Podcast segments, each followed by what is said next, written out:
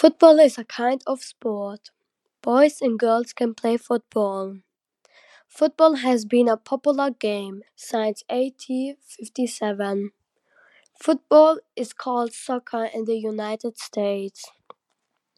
The most famous football players are Messi, Ronaldo, Neymar, and more.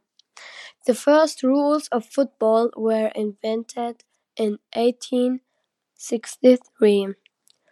The game takes 90 minutes, and there are also breaks. There are cards for fouls. The colors are red and yellow. On the shirts are different numbers of the team members and the last names of the players so that you don't confuse them.